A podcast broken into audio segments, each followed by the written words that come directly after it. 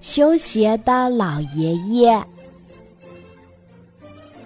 我每天上下学都会看到一个老爷爷坐在板凳上，旁边“修鞋”两个大字写在木板上。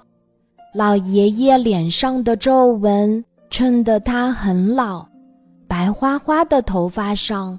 戴着一顶由芦苇编织而成的帽子，可我觉得这位老爷爷太热情了。放学啦，老爷爷像是来接自己的孩子一样问候我。是的，我不耐烦地说着。日复一日，年复一年，我们之间的对话总是这样重演着。可有一次，我对老爷爷的态度发生了彻底的转变。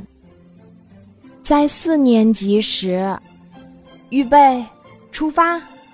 在老师的一声令下，同学们如箭一样迅速地朝靶子飞去。旁边知了的叫声也比平时大了许多，好像在为我们呐喊助威。第一，第二，第三，老师手中的计时器不停的响着，好像在暗示我快点儿跑。有可能是因为我跑得太快了吧，我的鞋底脱胶了。哎，这双鞋可是我舅舅送给我的。哎。咱们学校门口不是有一位修鞋的老爷爷吗？就是啊，找他去修呀。听了好朋友们说的话，我只能去找那位老爷爷修鞋了。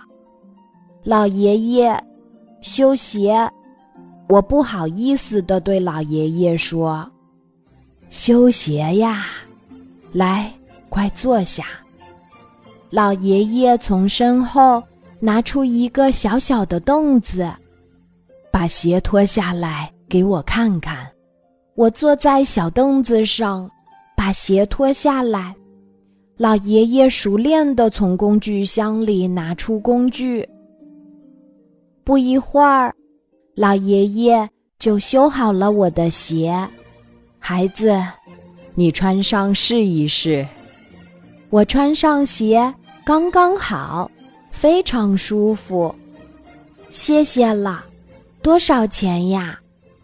老爷爷用手比了个二。两块钱，不，两毛钱就够了。爸爸妈妈赚钱怪不容易的，要省着点儿花。我给完钱就准备回家了。快下雨了，赶紧回去吧。路上小心点儿，老爷爷微微一笑，古铜色的脸上皱纹更加明显了。看着老爷爷慈祥的笑容，我也回应了一个微笑。这就是我和学校门口修鞋的老爷爷之间的故事。